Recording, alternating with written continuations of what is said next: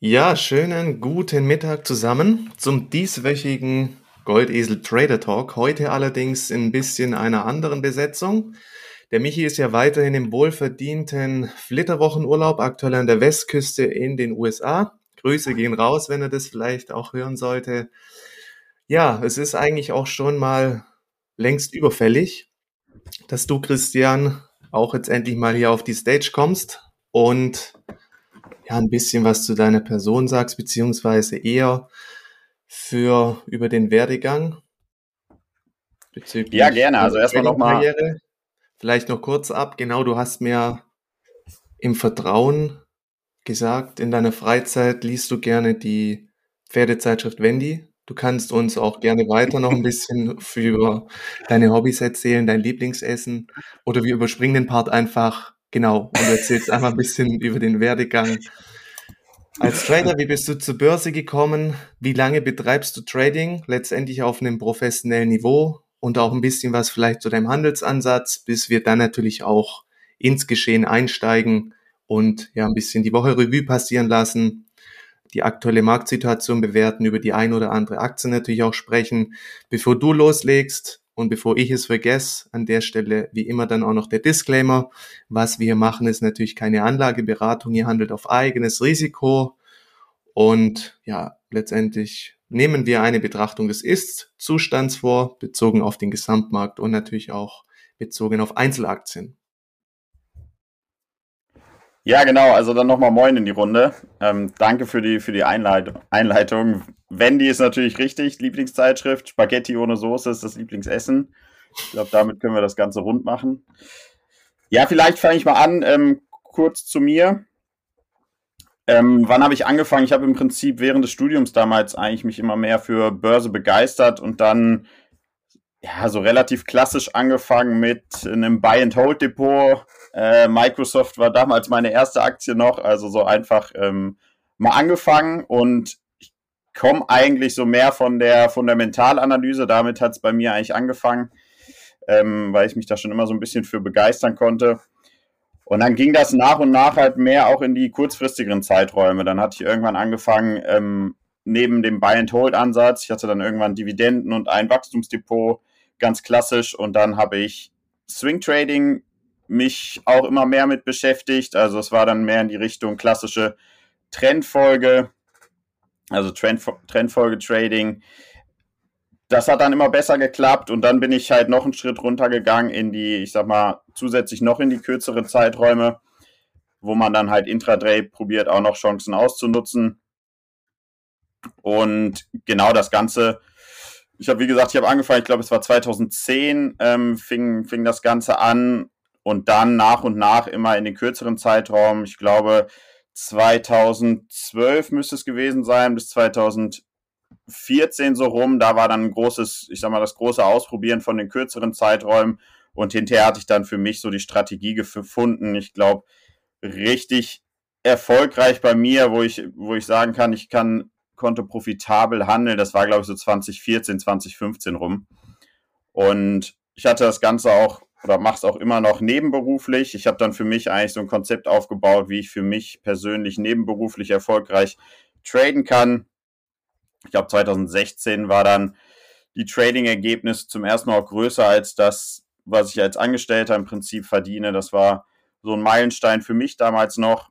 Und genau aktuell, normalerweise ist, ist mein größter Fokus oder das, wo ich am besten und am profitabelsten handeln kann, weiterhin sind das mittelfristige Trends, wobei ich mich auch immer probiere, dem Markt anzupassen. Also in dem aktuellen Marktumfeld, es ist halt einfach sau schwierig, irgendwas mittelfristig zu halten. Deswegen fokussiere ich mich eigentlich seit Anfang des Jahres mehr auf kurzfristigere Stories, die man dann spielen kann.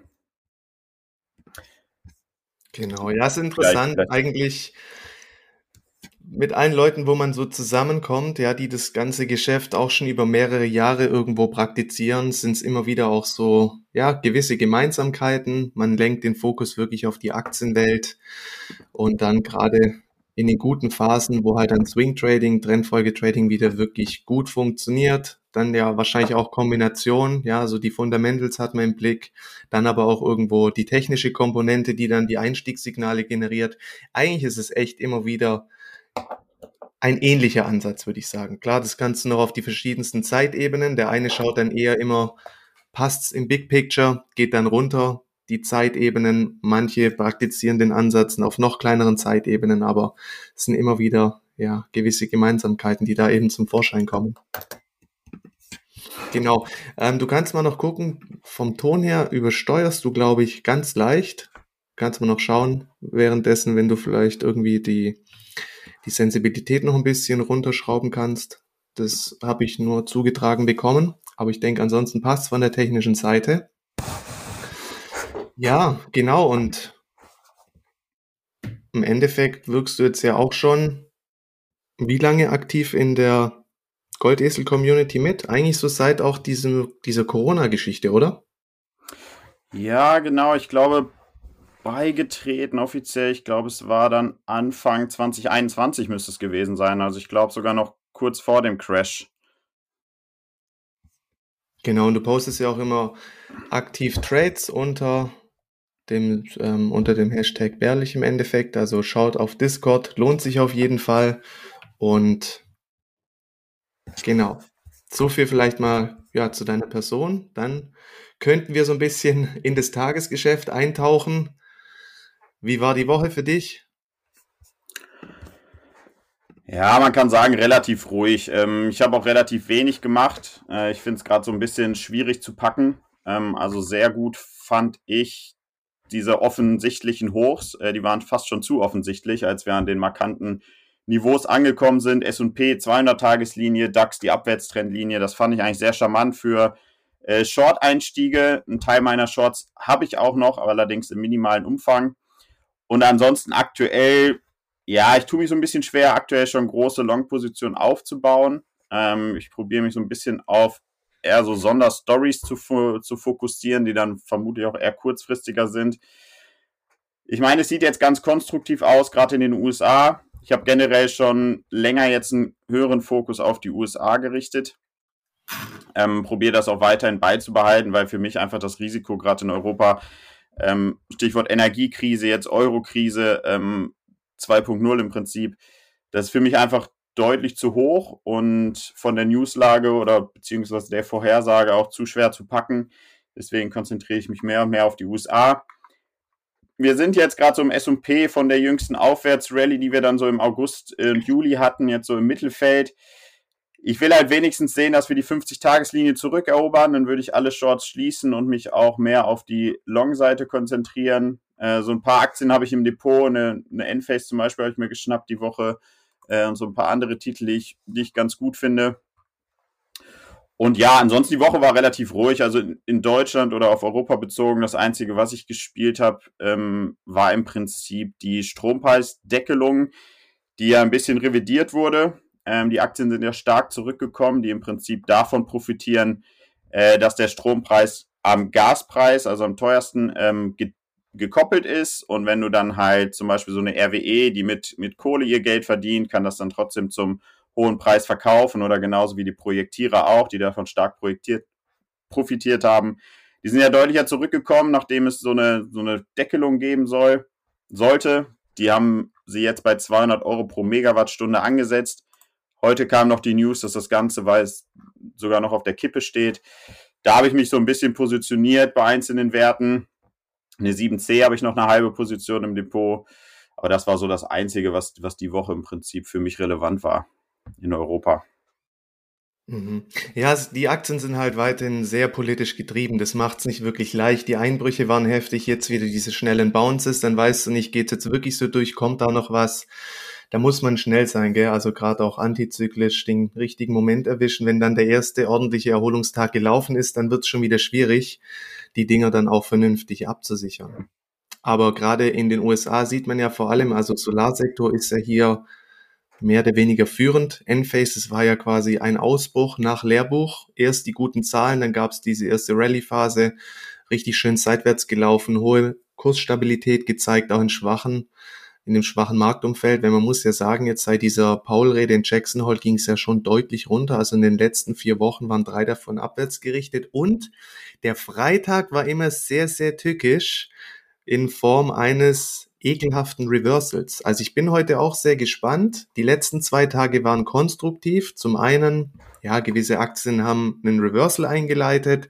Es gab jetzt aber auch schon die ersten Aktien, die eben nach oben rausgebrochen sind. Ja, gerade First Solar, eine Enphase, zum Beispiel Canadian Solar, können wir nachher auch noch kurz drauf eingehen. Wer ein potenzieller Nachzügler, kann man sich in dem Sektor auf jeden Fall mal auf die Watchlist packen.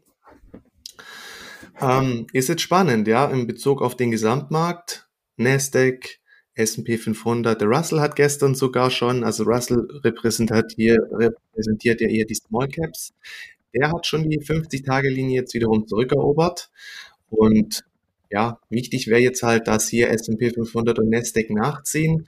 Und dann könnte man so ansatzweise im Big Picture über die letzten Monate, also sagen wir, ja, seit diese Korrekturbewegung eigentlich seit Jahresanfang gelaufen ist, auch so mit einer größeren Umkehrformation, argumentieren. Ganz, ganz vorsichtig. Man muss schauen, also heute spannender Tag, wie das Ganze jetzt vor dem Wochenende ausgeht. Aber die letzten zwei Freitage war es eher eine fiese Action und am Ende des Tages standen wir deutlich tiefer. Wir hatten ja gestern bezogen auf Europa, deutscher Aktienmarkt noch EZB-Sitzung. Es kam jetzt wirklich mal dieser historische Zinsanstieg um 75 Basispunkte. Letztendlich hat der Markt damit gerechnet, aber es war natürlich irgendwo schon noch ungewiss, liefert die EZB jetzt endlich mal oder halt nicht, weil das Gap zwischen Inflation und ja, aktuellem Zinsniveau ist ja weiterhin extrem groß. Gleichzeitig hat ja Paul auch nochmal letztendlich seinen ja, Weg bestätigt über das Skript von Jackson Hole und es wurde erneut einfach bekräftigt, dass man dieser Inflationsbekämpfung eine ganz hohe Priorität beimisst. Letztendlich ähnliche Töne spuckt ja auch jetzt wiederum die EZB. Und da muss man jetzt auch mal schauen, wie es auch heute einfach oder jetzt die nächsten Tage weitergeht, gerade im Growth-Sektor. Ja, eben dieses weiter steigende Zinsumfeld hat ja der ein oder anderen Aktie auch schon den Gar ausgemacht und wie da eben das Marktverhalten weiter ist. September statistisch eigentlich auch einer der schwierigsten Börsenmonate, korrekturanfällig. Die letzten zwei Tage, ja, erster Hoffnungsschimmer, dass sie möglicherweise ein Tief in den Indizes ausbilden können, aber bleibt schon noch fragil. Deutscher Markt muss man dann nochmals separat betrachten. Es gab jetzt ja auch schon die ersten Prognosen für das Wirtschaftswachstum für das nächste Jahr, was ja deutlich auch runtergeschraubt wird. Gestern die EZB hat es ja direkt von 2,1 Prozent auf 0,9 nach unten revidiert für die Eurozone und für 2024 sei noch mit einem Wirtschaftswachstum von 1,9 Prozent zu rechnen. Erwartet waren 2,1 Prozent. Dann die ganzen Institute, RWI und wie sie alle heißen, haben sich ja auch bezüglich der Inflationsrate der Teuerung, also sprich der Verbraucherpreise geäußert und ja, so ein bisschen divergieren sie alle, aber geht doch schon auch ja, zum Beispiel das IWH spricht davon, dieses Jahr 7,9 Prozent Verbraucherpreisanstieg, nächstes Jahr sogar 9,5 Prozent. Ja, im Endeffekt wissen sie auch nicht wirklich, wo es hingeht. Aber klar, teilweise die hohen Gaspreise werden ja erst auch mit Verzögerung an den Endverbraucher weitergegeben und das ist eben ja auch weiter Belastungsthema Nummer eins. Zum einen natürlich auch für die Unternehmen selber, weil irgendwo muss man sich auch sagen, kostet es uns Wettbewerbsvorteile gegenüber dem Ausland.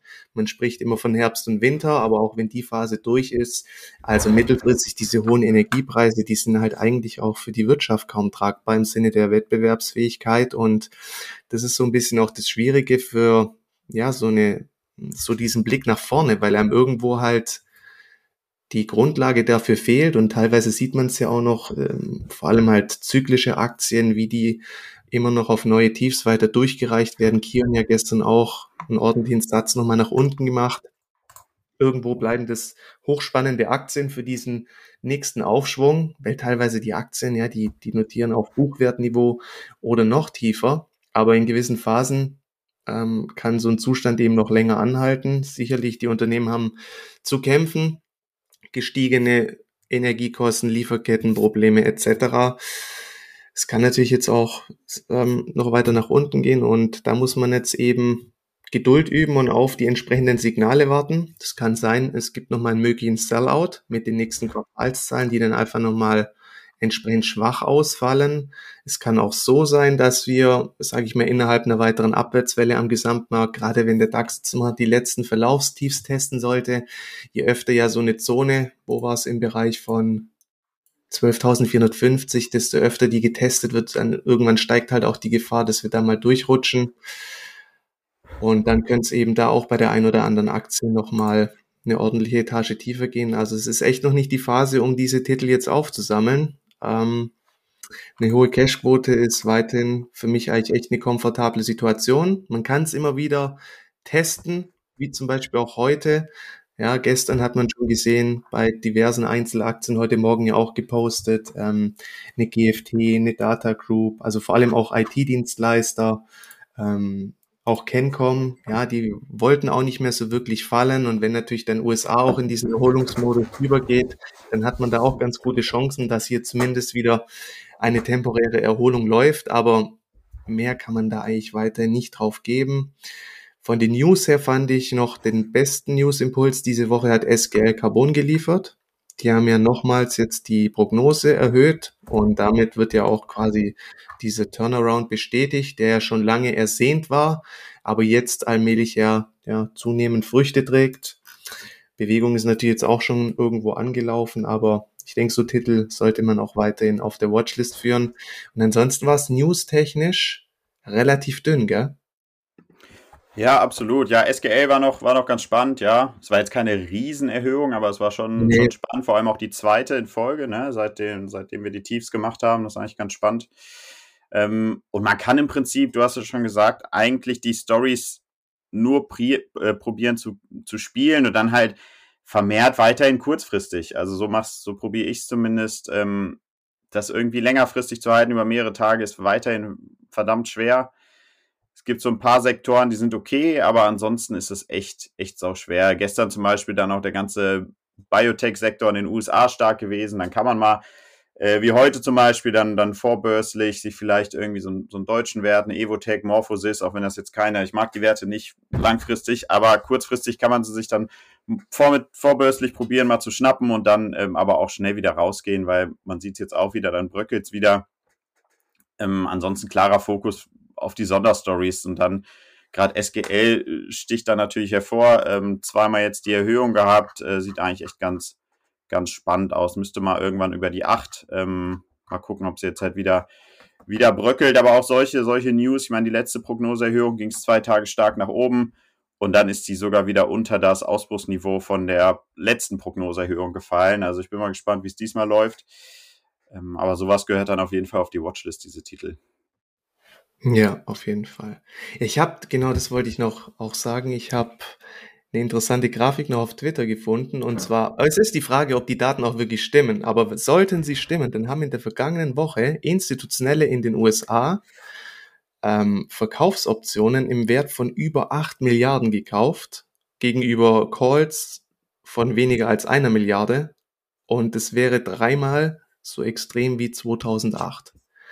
Also, Grafik habe ich auch gesehen, ja. Hast du auch gesehen? Es ist immer fraglich, äh, stimmen die Daten wirklich? Aber also was man halt jetzt auch schon über die letzten Wochen immer wieder gesehen hat, der hohe Pessimismus im Markt, der ist halt wirklich ein sehr starker Kurstreiber. Und der hat ja, glaub, also irgendwo dann auch diese Sommerrally initiiert, die ja Mitte Juli gestartet ist, nachdem ja die Quartalssaison eigentlich auch, ja, in der Breite recht gut verlaufen ist, hätte schlimmer kommen können, so nach dem Motto fand ich eine ganz spannende Grafik. Also wenn hier weiterhin so hohe Absicherungsgeschäfte durchgeführt werden, wäre das natürlich auch ein perfekter Nährboden, ja, dass wir jetzt erstmal weiter nach oben ziehen und auch recht zügig wiederum die 200-Tage-Linie anlaufen könnten. Also ich finde sehr, sehr spannendes Umfeld.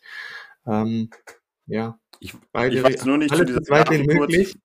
Ja? Ich weiß nur nicht, ob die Option rein auf den Aktienmarkt sich bezogen haben, auf den S&P oder sonst irgendwas. Es können natürlich oft sind solche Grafiken auch irreführend. Ich weiß es jetzt nicht im Detail bei der. Ich habe es nicht gesehen, aber es können natürlich auch äh, irgendwelche Hedges auf irgendwelche anderen ähm, Sachen sein außerhalb der, des Aktienmarkts. Ne?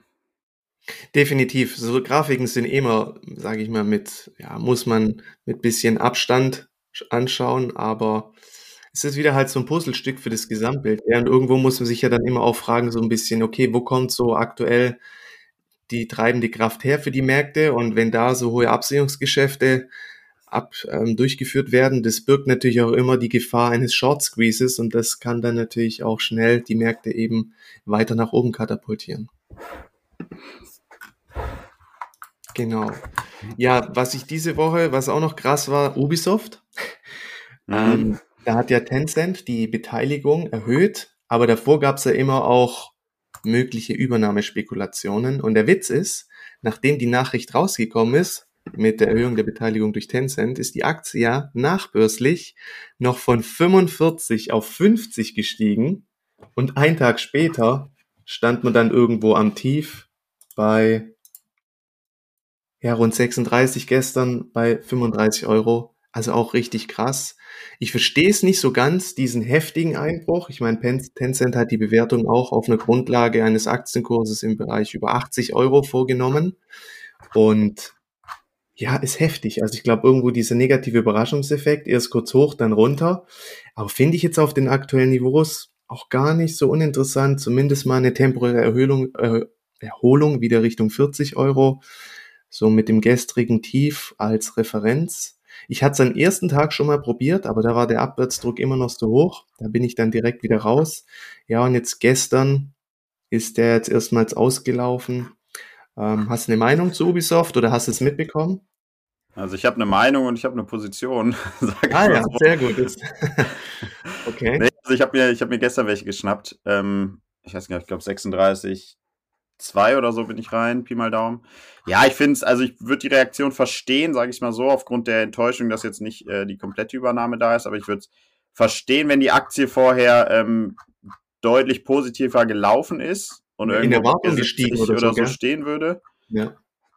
Genau, dann würde ich es halt verstehen. So finde ich es auch ja, ein bisschen übertrieben. Ähm, aber gut, persönliche Meinung bringt einen, bringt einen dann auch nicht weiter. Am Ende finde ich es jetzt eigentlich auch ganz spannend. Wir hatten den riesen, riesen Sell-Off dann vorgestern. Gestern äh, schöne Kerze eigentlich gebildet und heute geht es nach oben. Ich hoffe mal, sie hält ähm, Ich würde die jetzt nicht viel mehr unter 36, 50 oder so oder das Tagestief heute, beziehungsweise Einstand bei mir, würde ich die nicht mehr laufen lassen. Aber ich finde es auch, auch spannend. Hat auf jeden Fall Erholungspotenzial, finde ich. Ja, so Richtung 40, sowas könnte schnell drin sein, finde ich auch. Also sehr krass teilweise die Reaktion. Vor allem eben, dass es in der ersten Reaktion nach der News ja wirklich noch nach oben ging. Also das muss man auch mhm. nicht verstehen, oder? Und dann am nächsten Tag eben komplette 180-Grad-Wende. Aber oft dann, wenn so einen False, Fast, wie heißt, ähm, Fast Move comes from false move. Ja, das ist doch so ein Sprichwort.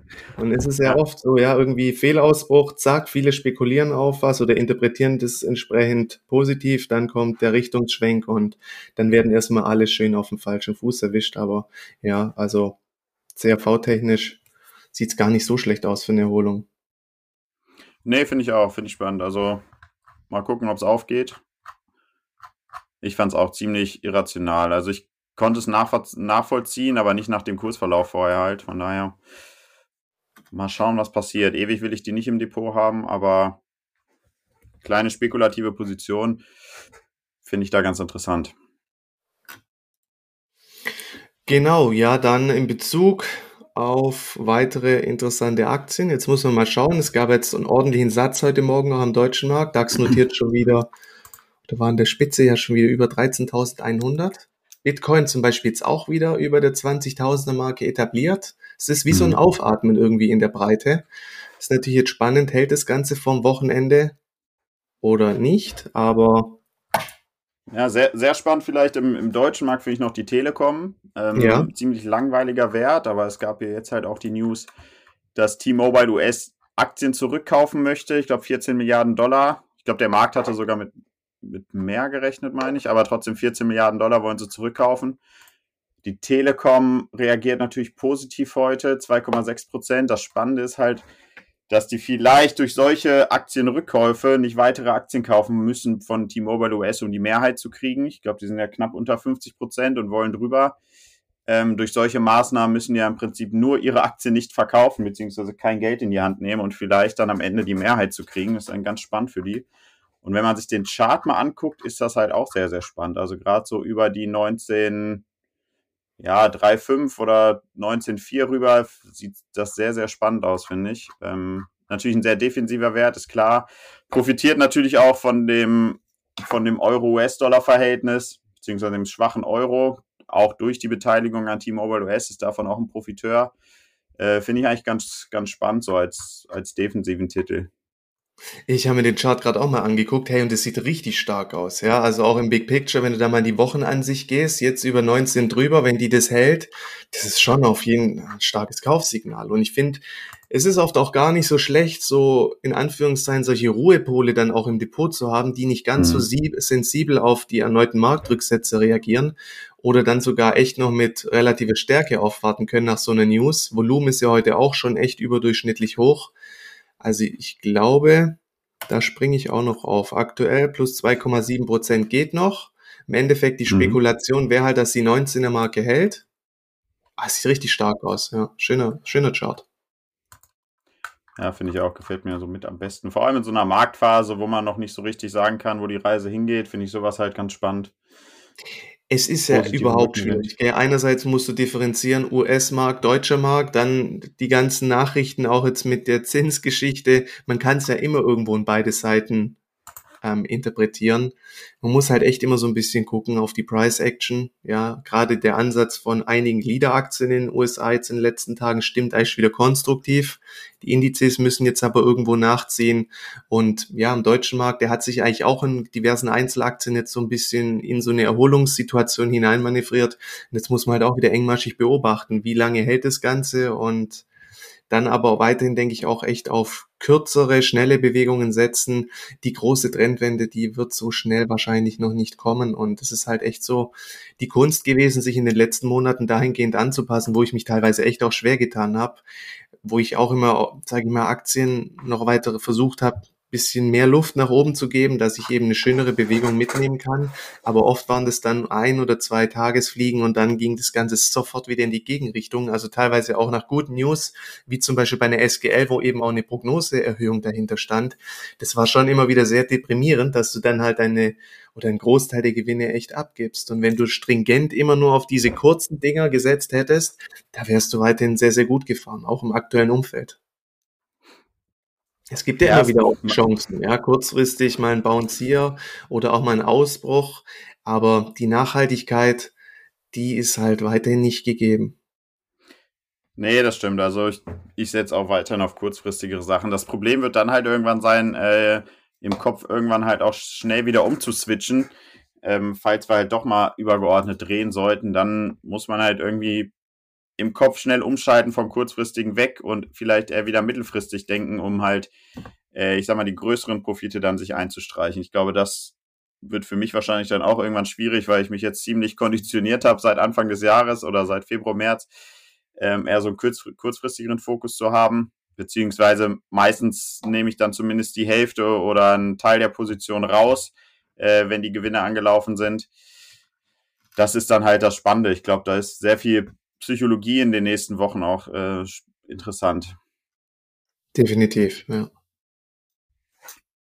Bleibt spannend. Auch fürs Jahresende sehen wir noch so eine, ja, so ein bisschen Herbstrally hinein oder ja, ist schwierig gerade. Oder weiterhin einfach, gell, das irgendwo sauber ja, einzuschätzen. Also man sieht ja auch teilweise, wie die Prognosen bezüglich ähm, Inflation, bezüglich Wirtschaftswachstum, gut, die, wie gesagt, teilweise haben sie auch keine Glaskugel, aber wie auch selbst die Institute untereinander, wie diese Werte divergieren. Aber ich denke halt, ja, bezogen auf deutschen Aktienmarkt bleibt diese, dieses Thema Energiekrise halt irgendwo schon das dominierende Thema. Wenn sich da mal eine vernünftige Lösung abzeichnen sollte, nicht nur in Form von Energiesicherheit, sondern auch wieder zu erschwinglichen Preisen, das ist ja immer auch so der nächste Punkt dann könnte sich das schon schnell aufhellen, weil wirklich viele Aktien jetzt auf sehr interessanten Bewertungsniveaus inzwischen sind. Aber ja, noch irgendwo, noch sind wir nicht so weit.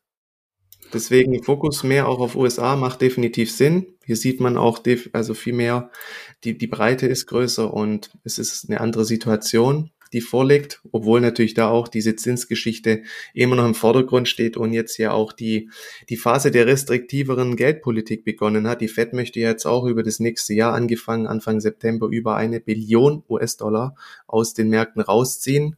Also ich denke, auch solche Faktoren irgendwo werden sich bemerkbar machen, aber man hat natürlich auch eine höhere Chance hier interessante Einzelstories zu finden und gerade jetzt auch nach diesem jüngsten Klimapaket, das ja durch den durch das Repräsentantenhaus, glaube ich, noch durchgeprügelt wurde, hat man ja wirklich gesehen, wie einfach der Solarsektor sich so beginnt, so ein bisschen vom Gesamtmarkt abzukoppeln nach oben hin und da hat man jetzt echt ähm, schöne Bewegungen gehabt. Enphase, du hast es angesprochen, du hast die Aktie im Depot schön rausgezogen. First Solar, die haben ja gestern nochmal ein Buy-Rating gekriegt von Goldman Sachs, heben sich auch gut.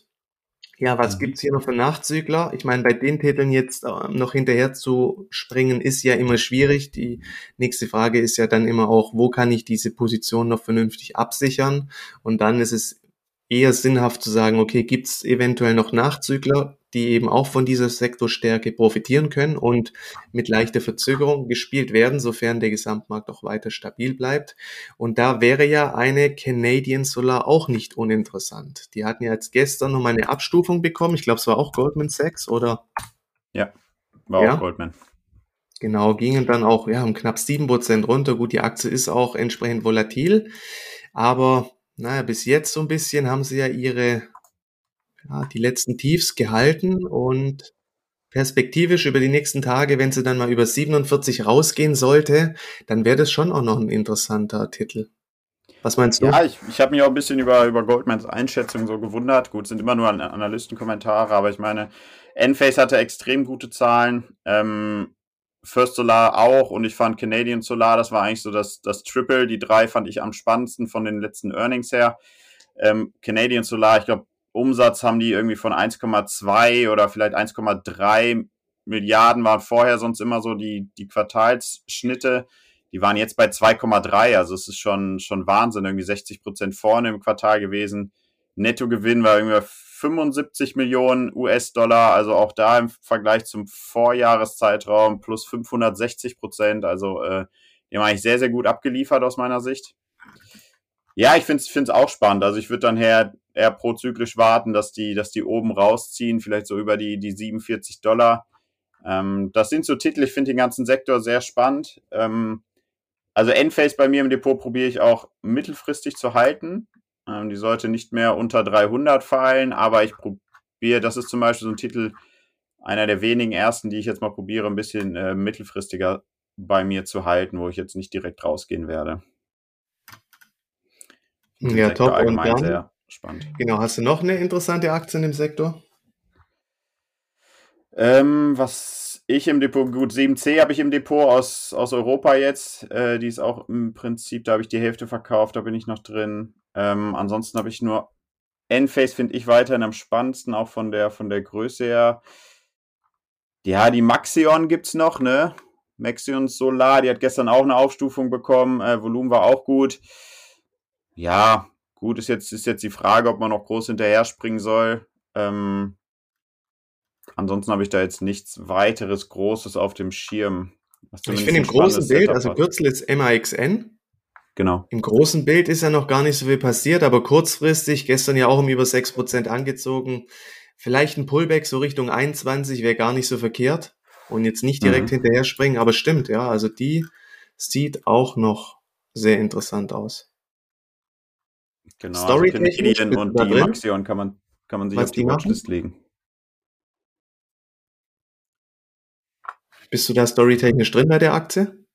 Nee, gar nicht. Ähm, ich hatte sie auf dem Schirm nach der, nach der Goldman-Runde gestern. Die haben ja okay. viele Werte aus dem Solarsektor sich vorgenommen. Ähm, also vorher hatte ich ehrlich gesagt gar nicht auf dem Schirm.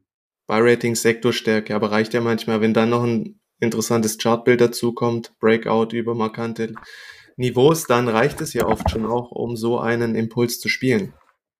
Ja, absolut. Vor allem halt auch, ich meine, man muss sich in den USA ist ja immer, sind die Sektoren sehr relevant. Das hat man jetzt in Europa nicht so von der Relevanz her. Ähm, die muss man immer auf dem Schirm haben, wenn man sich halt den TAN anguckt. Also TAN ist das Kürze, ist der ETF dahinter im Prinzip. Äh, da gab es zuletzt Ende Juli ein riesen Gap-Up mit Riesenvolumen. Ähm, das war im Prinzip dann halt auch die Stütze von der Regierung mit dem Paket dahinter. Und jetzt haben wir ja vorgestern im Prinzip nochmal einen schönen Volumen-Peak gesehen. Also es ist auch da sehr, sehr spannend. Auch der Sektor hat die 200-Tageslinie und 50-Tageslinie hinter sich gelassen. Sehr, sehr spannendes Bild übergeordnet. Ja, und was in den USA ja oft auch wirklich gut funktioniert, ist eben Story beziehungsweise Sektorstärke und Momentum. Ja, also davon leiten sich auch oft sehr starke Bewegungen ab. Was auch nicht uninteressant ist, ist ja der Halbleitersektor. Der kam ja zuletzt durch die News von Nvidia in der Breite stark unter Druck, dass es ja diese Exportbeschränkungen gab für sensible Chips nach Asien, vor allem nach China. Und hier laufen jetzt auch schon die ersten Erholungsbewegungen, zum Beispiel, ja, AMD war gestern auch so eine Situation, wie wir sie bei einigen Titeln gesehen haben, im Vorfeld Abverkauf, dann bekommt, kommt das Ganze so ein bisschen zu erliegen. Du hattest ja auch am Vortag gepostet, Paycom ähnliches Chartbild, also von der Art des Verlaufes oder auch eine Mercado Libre. Da sind jetzt auch schon die ersten Erholungsbewegungen angelaufen. Deswegen in der Breite spricht es eigentlich mehr dafür, dass wir einen versöhnlichen Wochenaufklang, äh, Ausklang sehen. Finde ich so ein bisschen jetzt von der Price Action, die man sieht. Und dahingehend wäre ja auch noch eine Synopsis zum Beispiel interessant, gell?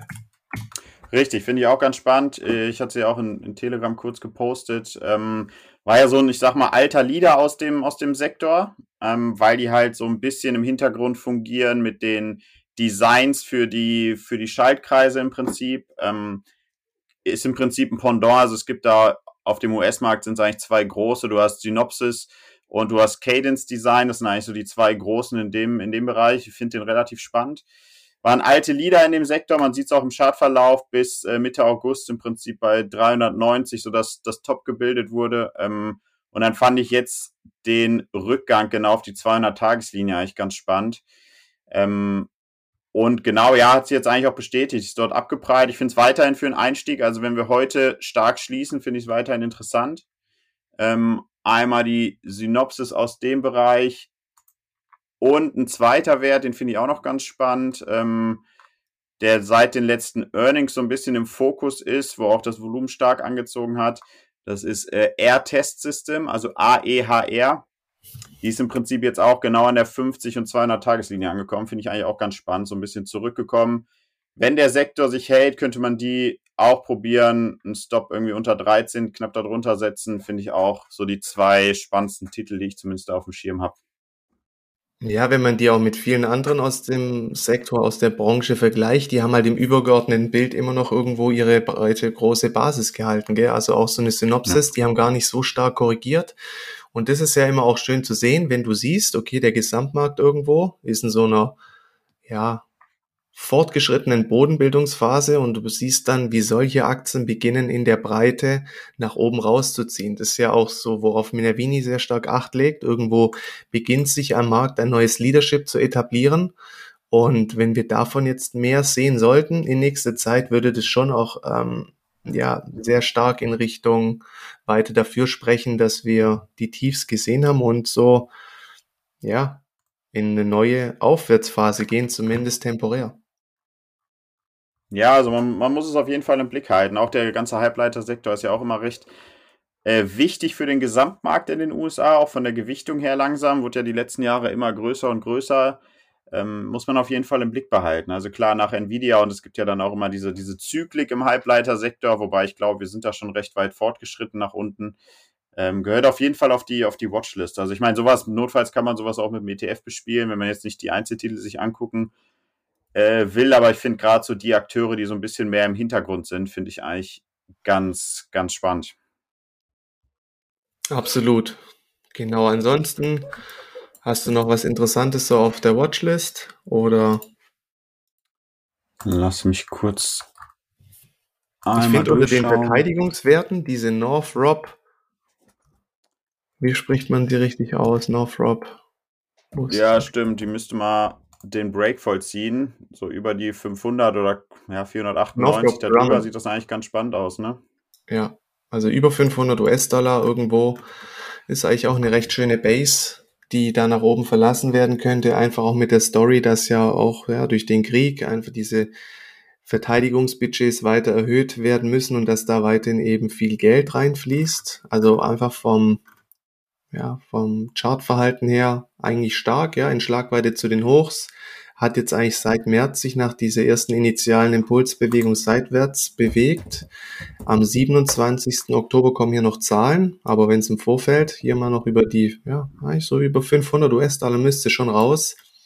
Nicht uninteressant. Kann man sich auf jeden Fall auch mal auf die Watchlist packen. Genau, das auf jeden Fall. Ansonsten in USA Republic Services, Kürzel des RSG, finde ich auch noch ganz spannend, wenn die heute den, gestern hat sie den Break angetestet und nicht geschafft, aber wenn die drüber zieht über 148,30 Pi mal Daumen, finde ich die auch noch ganz spannend. Aber man muss jetzt erstmal schauen. Also ich meine, wir haben heute auch Freitag, äh, man hat gesehen, was letzte Woche Freitag mit dem vorbörslichen Plus passiert ist. Ähm, so ein bisschen zurückhaltend bin ich noch, aber ja, die Basis bei vielen, gerade bei vielen US-Werten, sieht schon ganz spannend aus. Ich hatte ja auch viele Charts gepostet letztens. Ähm, CrowdStrike, Strike, als sie aufgetitscht ist, bei der 169 rund, ähm, sieht auch ganz spannend aus. Cloudflare zum Beispiel hat auch die 50-Tageslinie gehalten. Wenn die Kryptos sich halten, finde ich eine Silvergate auch noch ganz spannend. Die habe ich leider nicht, äh, nicht erwischt. Es ist immer noch eine zu hohe ähm, Verknüpfung zu den Kryptos leider, aber ich fand die letzten Earnings auch abgekoppelt von den Kryptos, äh, machen die dann ganz gutes operatives Geschäft aus meiner Sicht. Also die habe ich auch schon länger auf der Watchlist, aber ist halt einfach zu sehr verstrickt mit der Entwicklung von Bitcoin und Co. Das finde ich so ein bisschen schade. Ansonsten, wenn die übergeordnet mal so eine Abwärtstrendlinie ähm, schafft, würde ich da auch eine Position eröffnen. Ja. Ja, man muss ja sagen, so, wenn man die letzten, jetzt inzwischen ja knapp drei Wochen so ein bisschen Revue passieren lässt, es gab bis jetzt irgendwie wenig Grund, überhaupt was zu machen, gerade wenn man auch gesehen hat, wie zum Beispiel mögliche Supportniveaus wie die 50-Tage-Linie in den US-Indizes, die ging ja durch wie Butter, da kam ja eigentlich ja. überhaupt kein, keine Unterstützung oder so, aber jetzt so beginnt sich's möglicherweise aufzuhellen und jetzt ist halt so hopp oder top, ja klar, heute nochmal schwach, wäre dann eher wieder würde das Ganze negieren, diese konstruktiven Ansätze der letzten zwei Tage. Aber ich, ich finde so jetzt nochmal einen ordentlichen Wochenschluss, S&P dann auch im besten Fall über 50 Tage Linie, über der 4000er Marke, dann sieht es auf Wochensicht auch gar nicht so schlecht aus und das wäre dann auch schon eine ganz gute Ausgangsbasis für die kommende Woche. Und ich glaube, auf das warten auch einige noch, wie jetzt die Märkte eben diese Woche aus dem Handel gehen, weil die letzten zwei Freitage halt echt eher schwach waren. Und ich denke, daran kann man es auch selber ein bisschen festmachen. Ja, ein bisschen, wenn man ein paar Positionen hat. Ich finde immer so, die Mischung macht's gerade in Parteiverkäufe mitnehmen, wenn man was gut getroffen hat, ein bisschen was auch im Depot lassen, ist ja gut auch immer für den Kopf. In Sachen zum Beispiel FOMO, dass man dann auch nicht zu schnell oder ja, einfach ein bisschen ruhiger schlafen kann und dann hat man immer noch was im Markt drin, wenn es weitergeht. Aber in der Breite gibt es eigentlich täglich immer noch neue Chancen im Sinne von Nachzüglern. Insofern sollte man sich da auch nicht zu stark in, ja, davon treiben lassen von dieser ganzen Geschichte. Weil irgendwo, man sieht ja bis jetzt auch gerade bei mir Fokus auf den deutschen Markt hat sich ja nicht so viel irgendwo verändert. Ja, wir haben jetzt wieder ein Event abgearbeitet mit der EZB-Sitzung, wo ja schon auch drauf geschaut wird wir haben aber dann zum Beispiel auch weiterhin die italienischen Staatsanleihen, die jetzt auch schon wieder ein Renditeniveau von vier Prozent erreicht haben und mal gucken, wie das jetzt weitergeht. Wenn das Tempo, sage ich mal, beibehalten wird Richtung viereinhalb, fünf Prozent, dann ja, könnte das auch schon wieder für Nervosität am Markt sorgen. Also es braucht ja nicht viel. Dann haben wir schon wieder die ersten heftigeren Rücksätze und es ist einfach noch nicht die Phase gekommen, großartig ins Risiko zu gehen. Ein bisschen was kann man versuchen, spielen, ein bisschen was eincashen. Und ja, dann schauen wir mal, wie die Woche ähm, beendet wird.